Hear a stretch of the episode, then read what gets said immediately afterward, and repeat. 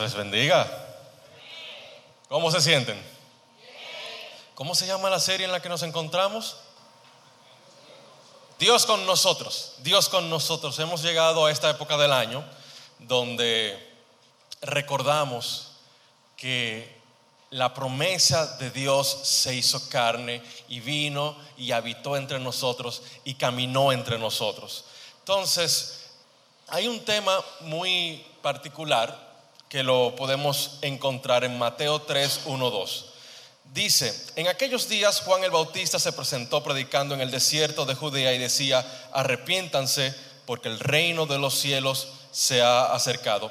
Y algo que me llama mucho la atención antes de entrar en el, en el pasaje en sí es que quien está diciendo este mensaje es Juan el Bautista.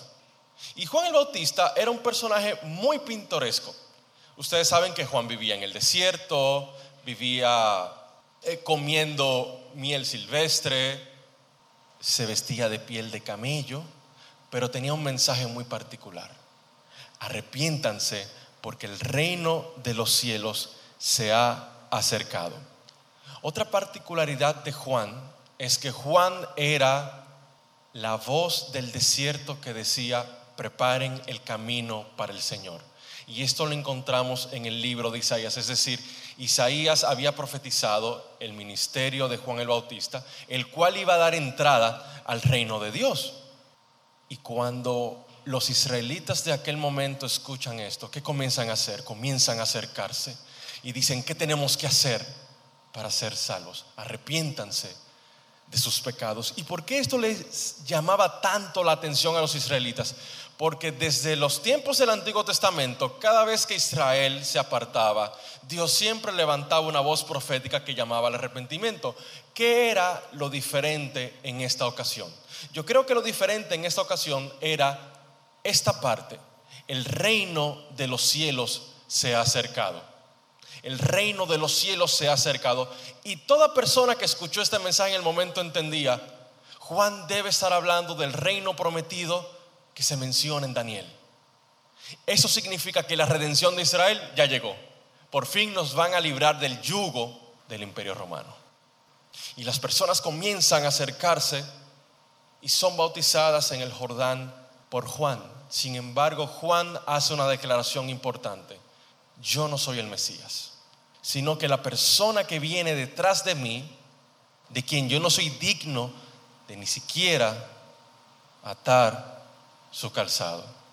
Él viene con poder y bautizará con fuego y con Espíritu Santo. ¿Y cuál fue el mensaje cuando llegó el Mesías? ¿Cuál fue el mensaje que dio Jesús, el Mesías prometido, cuando inicia su ministerio? Marcos 1.15 dice, después de que Juan fue encarcelado, Jesús fue a Galilea para proclamar el Evangelio del reino de Dios y decía, el tiempo se ha cumplido el reino de Dios se ha acercado, arrepiéntanse y crean en el Evangelio. Estas son exactamente las mismas palabras que Juan estuvo mencionando. Arrepiéntanse porque el reino se ha acercado, crean el Evangelio, el tiempo de Dios ya se ha cumplido. Ahora bien, ahora bien, Jesús, aunque repite básicamente el mismo mensaje de Juan, añade unas cuantas declaraciones que hacen esta afirmación muy poderosa. Hubo una ocasión, y se narra en Lucas 17, 20, 21, donde algunos fariseos se le preguntaron al Señor, ¿cuándo va a venir el reino de Dios? Y Jesús les responde, miren, algunos les dirán, mírenlo aquí, mírenlo allá, pero no vendrá con advertencia, porque el reino de Dios ya está entre ustedes. El reino de Dios ya está entre ustedes. ¿Por qué esta declaración es tan poderosa? Porque Juan anunciaba la venida, el acercamiento del reino, y luego Jesús cuando inicia su ministerio dice, ya el reino está entre ustedes. Ahora bien, cuando Jesús toca este tema, podemos dividir Marcos 1.15 en cuatro aspectos principales. Número uno, el tiempo se ha cumplido. Número dos, el reino se ha acercado. Número tres, arrepiéntanse. Y cuatro, crean en el Evangelio. Entonces, vamos a desglosar brevemente estos cuatro aspectos de este mensaje de Jesús. En primer lugar, el tiempo se ha cumplido. Miren, desde la caída del hombre en el Edén, las promesas de Dios no se hicieron esperar en el sentido de que Él anunció que Él vendría a redimir a la humanidad y eso lo podemos ver en Zacarías 9:9, en Ezequiel 34:22.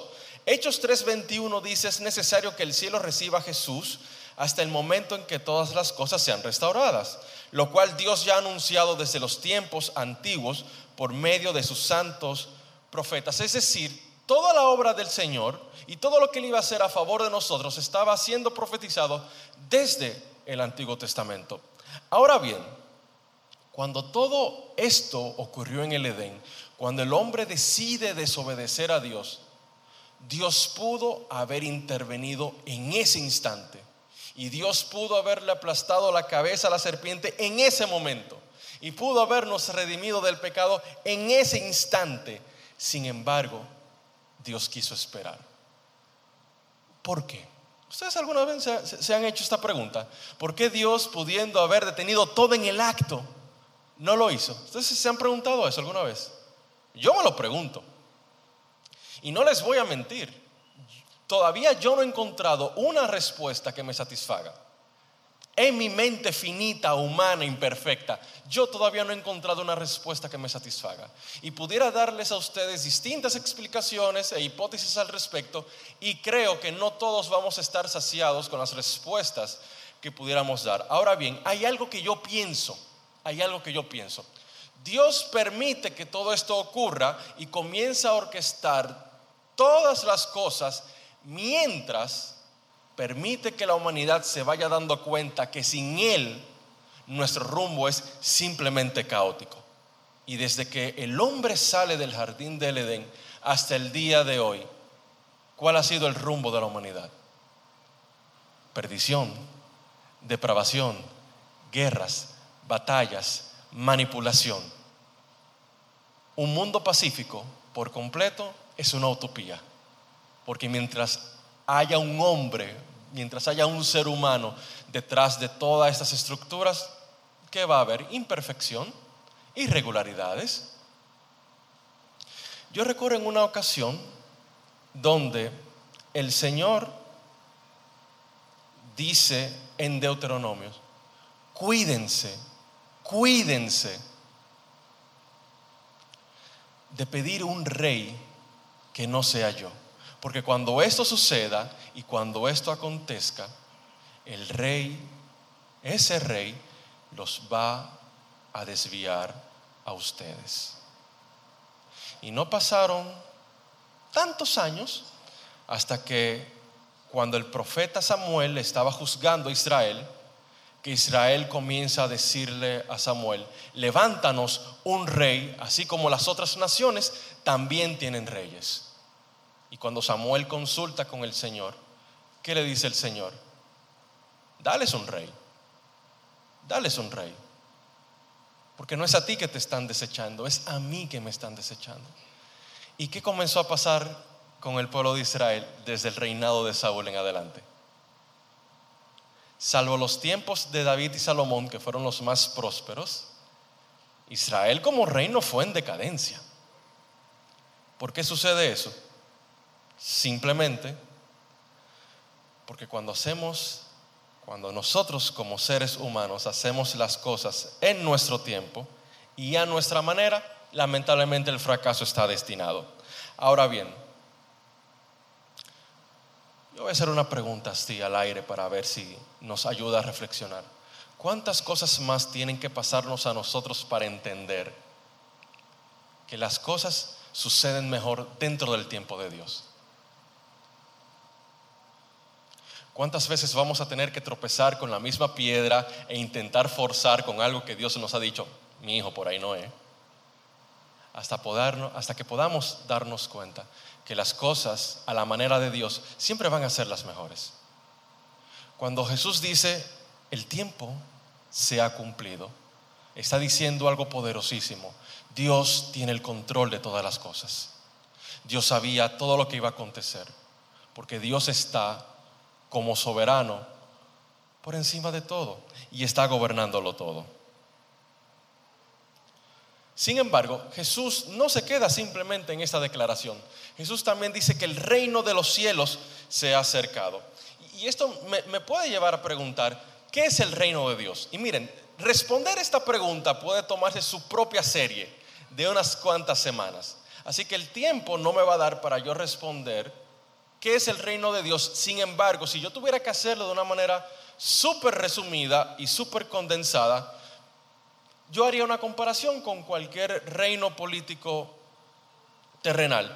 ¿Cuáles son las características que posee un reino político terrenal o un gobierno terrenal? Bueno, tiene un territorio, tiene personas, tiene un gobernante o gobernantes y tienen leyes por las cuales se guían. De igual modo, el reino de los cielos tiene un pueblo,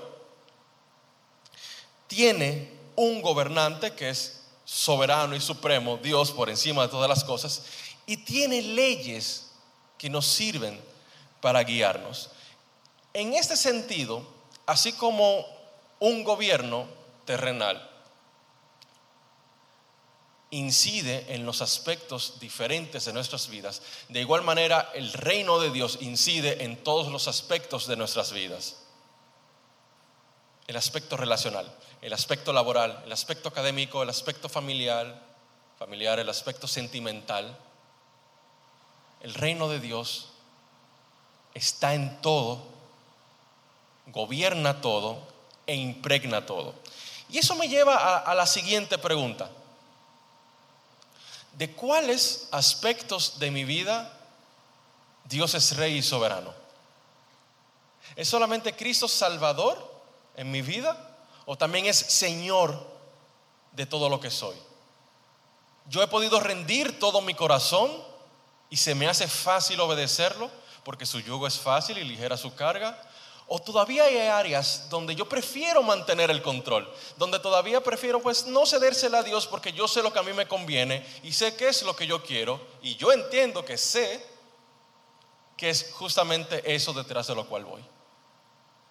Hay áreas donde hoy en día yo todavía estoy luchando con el gobierno de Dios sobre mí. Apocalipsis 17:14 dice algo. Jesucristo es rey de reyes y, y señor de señores. Rey de reyes y señor de señores. ¿Ustedes saben qué significa eso? Que no hay nada que tengamos que no le pertenezca a Él. Y que todo lo que tenemos es simplemente prestado para que lo administremos. Y al fin de cuentas se lo vamos a tener que devolver a Él. Nuestras familias, nuestros conocimientos, nuestros empleos. Todo le pertenece a Él. ¿Estoy yo viviendo la vida de tal manera que refleje su señorío sobre mí? ¿O no? Pero Jesús no se detiene simplemente en ese aspecto. En Marcos 1.15 también dice arrepiéntanse, arrepiéntanse. Y este término es común tanto en el mensaje de Juan el Bautista como en el mensaje de Cristo. ¿De qué tenían que arrepentirse ellos? De sus pecados ya que los pecados los separaban de Dios, como vemos en Romanos 3:23 y como podemos leer en Isaías 59, 2. Y no hay otra forma de que nosotros podamos entrar al reino de Dios, sino a través del arrepentimiento. Ahora bien, nosotros muchas veces solemos ver el arrepentimiento como un acto que hicimos o que ejecutamos una vez en el pasado o que todo creyente en algún momento ha tenido que realizar. Sin embargo, el arrepentimiento debería de ser una práctica continua entre tanto fallemos a Dios. Hay una poderosa promesa en el en la primera carta de Juan, si confesamos nuestros pecados, él es, fiel, él es fiel y justo para perdonar nuestros pecados y para limpiarnos de toda maldad. ¿Por qué esto es importante tenerlo presente? Porque, mi hermano, nosotros lamentablemente vamos a tropezar. Nosotros vamos a fallar. Y hay ocasiones donde tenemos esta imagen del Señor, donde Él me está esperando con un garrote a que yo tropiece para rompérmelo en la cabeza y comienzo a tener miedo de Dios.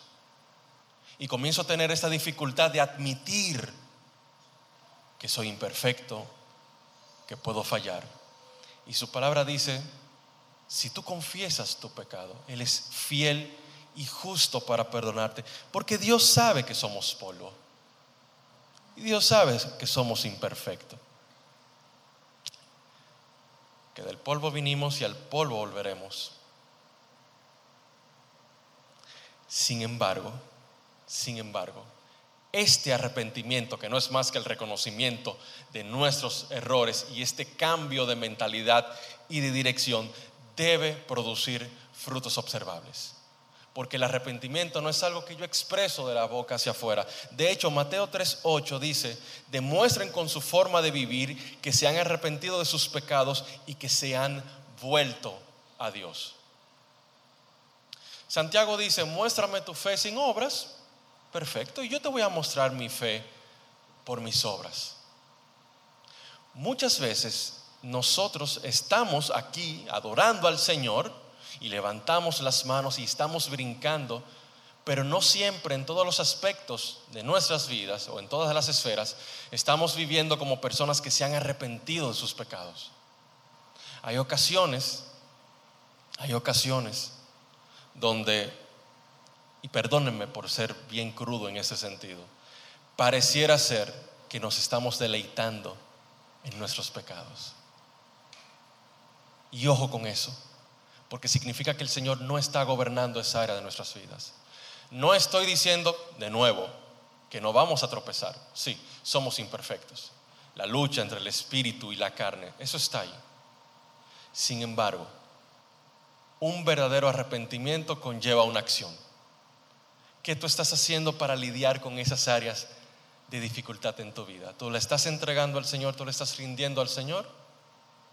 ¿O dices, bueno, yo voy a lidiar con eso después? Yo le voy a prestar atención a eso después. O total, bueno, si nadie se entera, pues no importa. El signo distintivo de un creyente es una vida de arrepentimiento. Y luego de esta declaración el Señor dice, crean en el Evangelio. Crean en el Evangelio. Y todos sabemos el significado de la palabra Evangelio. ¿Qué significa la palabra Evangelio? Eh, ¿Perdón? ¿Good news? ¿Buenas noticias? ¿Buenas nuevas? Nosotros lo sabemos, sabemos qué significa buenas noticias. Hay un uso particular del vocablo evangelio en griego fuera de los textos bíblicos y significa también es la alegre noticia de que algún rey había vencido a sus enemigos y estaba regresando a su territorio. Así que cuando unimos estos significados, tanto el de buenas noticias como el que le acabo de leer, ¿qué significa evangelio? El evangelio es la buena noticia de que nuestro rey ha venido y ha vencido. ¿Y qué ha vencido? Ha vencido al pecado, ha vencido a la muerte, ha vencido al mundo y ha vencido al diablo. Juan 16, 33 dice, Juan 16, 33 dice, en el mundo ustedes van a tener aflicción, pero confíen, yo he vencido al mundo. Ese es el mensaje del Evangelio, que nosotros estábamos muertos en nuestros delitos y en nuestros pecados y no teníamos forma de acceder al Padre, pero el Señor dijo, he aquí yo vengo y voy a hacer este sacrificio vivo que ustedes necesitan, a través del cual van a obtener redención de sus pecados. Y en mi victoria, ustedes también van a vencer. Y tenemos un solo requisito. Luego de arrepentirnos, creer. Creer. ¿Y qué es creer? Creo que ustedes conocen este versículo mucho más que yo. Es pues la fe, la certeza de lo que se espera, la convicción de lo que no se ve. Este creer, ¿ustedes saben qué, significa la palabra convicción? Es una persuasión y un convencimiento tan, tan profundo que te mueve a hacer algo, que te lleva a actuar de una manera, que te lleva a vivir de una manera. Si nosotros analizamos la historia de los distintos países, sobre todo los latinoamericanos, donde luchamos por nuestras independencias, estas personas estaban dispuestas a morir por sus convicciones. De hecho, eso no fue lo que pasó con los apóstoles también, que fueron perseguidos, que fueron torturados, que fueron encarcelados y no negaron a Jesús, sino que estuvieron dispuestos a morir por sus convicciones.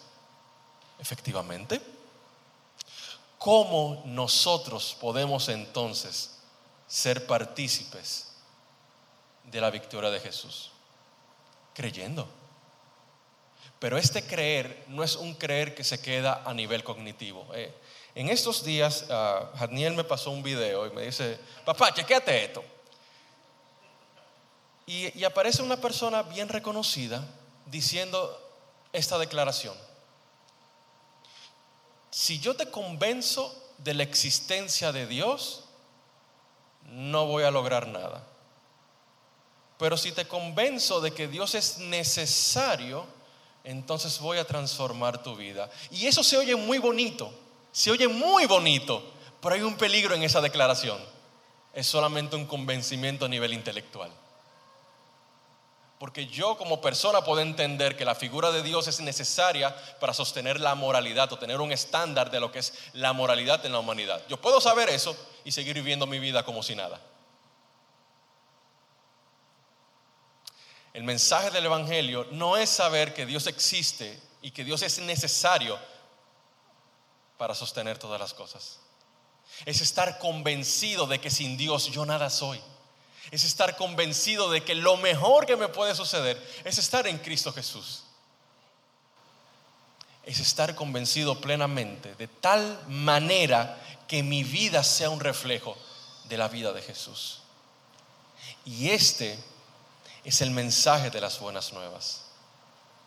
Por eso el Señor decía, el tiempo ya se ha cumplido y el reino se ha acercado. Arrepiéntanse y crean al Evangelio. Yo creo que hoy es un muy buen día para que nosotros nos tomemos unos minutos y reflexionemos en las siguientes cosas. Número uno, he entendido los tiempos de Dios en mi vida. He entendido el tiempo de Dios para la humanidad en este preciso momento. Estoy al pendiente de la obra del Señor y cómo todos los eventos se están desenvolviendo señalando que el fin está cerca. Número dos, estoy consciente de la realidad del reino de Dios en mi vida. Estoy consciente de la realidad del reino de Dios en la vida del que me rodea. Y estoy viviendo según las implicaciones de esta gran verdad. Tercero, ¿cuáles son esas áreas de mi vida donde todavía no le he rendido el señorío a Él? donde no le he entregado eso que yo quiero controlar, eso que me cuesta soltar. Y cuarto, creo al Evangelio, creo a las buenas noticias y estoy viviendo mi vida de tal manera que sea un reflejo de lo que el Señor espera de mí. ¿Qué tal si te pones un momentico sobre tus pies y tenemos esta conversación honesta con Dios. Ustedes saben que esta serie de Adviento nos invita a recordar que Jesús vino, que sabemos que no vino en una fecha como esta, pero que aún así tomamos la ocasión para recordar que Dios se hizo hombre y vino y habitó entre nosotros y vimos su gloria como la gloria del único Hijo de Dios. ¿Y qué tal si inclinamos nuestros rostros y nos sinceramos con el Señor? Señor, yo sé que tu reino ha venido, pero también sé que hay áreas de mi vida que no están bajo tu señorío. Y hay una parte de mí, Señor, que quiere entregar todo lo que soy, pero hay otra parte que me cuesta. Señor, me cuesta. Y yo te necesito a ti porque esto no es un acto de la cognición humana, es un acto movido por el Espíritu Santo, Señor. Es tu palabra que dice que tú nos convences de justicia, de juicio y de pecado, Señor. Yo no puedo hacerlo en mis fuerzas. pero tú por tu espíritu en mi vida, tú sí puedes hacerlo. Señor, me ayudas a rendirme a ti de todo corazón. Este es tu tiempo con Dios. Habla con Él unos minutos.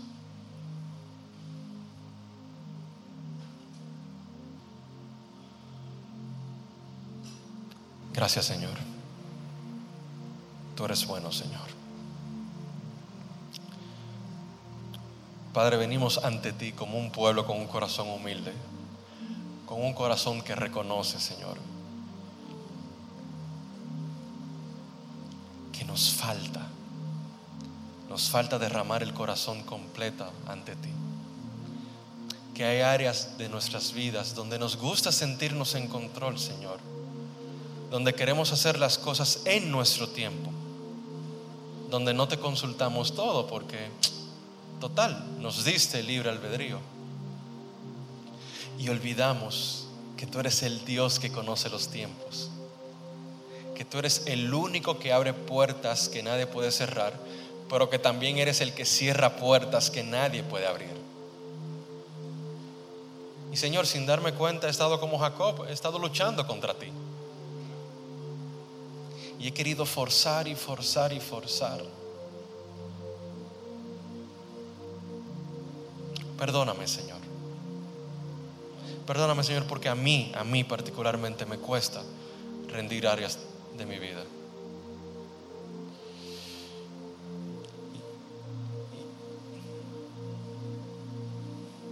Pero tu palabra dice que tu yugo es fácil, que ligeres tu carga y que si yo aprendo de ti, que eres manso y humilde de corazón, voy a poder lograrlo, Señor. Enséñame, enséñanos. Transforma nuestras vidas, Señor, por medio del poder de tu Espíritu Santo. Revolucionanos de tal manera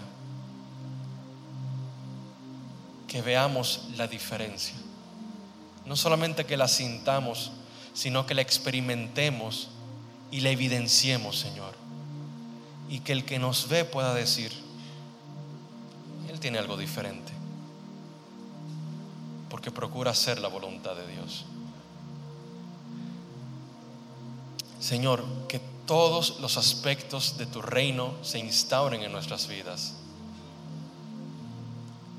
Tú eres mi rey, tú eres mi Señor y eres mi Salvador en estas áreas donde estoy batallando, ayúdame, fortaléceme, ten misericordia de mí y ayúdame a levantarme en tu poder, Señor. Todo lo que soy es tuyo y te lo entrego todo, Señor, en esta hora. Y ayúdame a seguirlo entregando, no solamente en este momento, sino a cada instante de mi vida, Señor. Ayúdanos, Señor, porque te necesitamos. En el nombre de Jesús.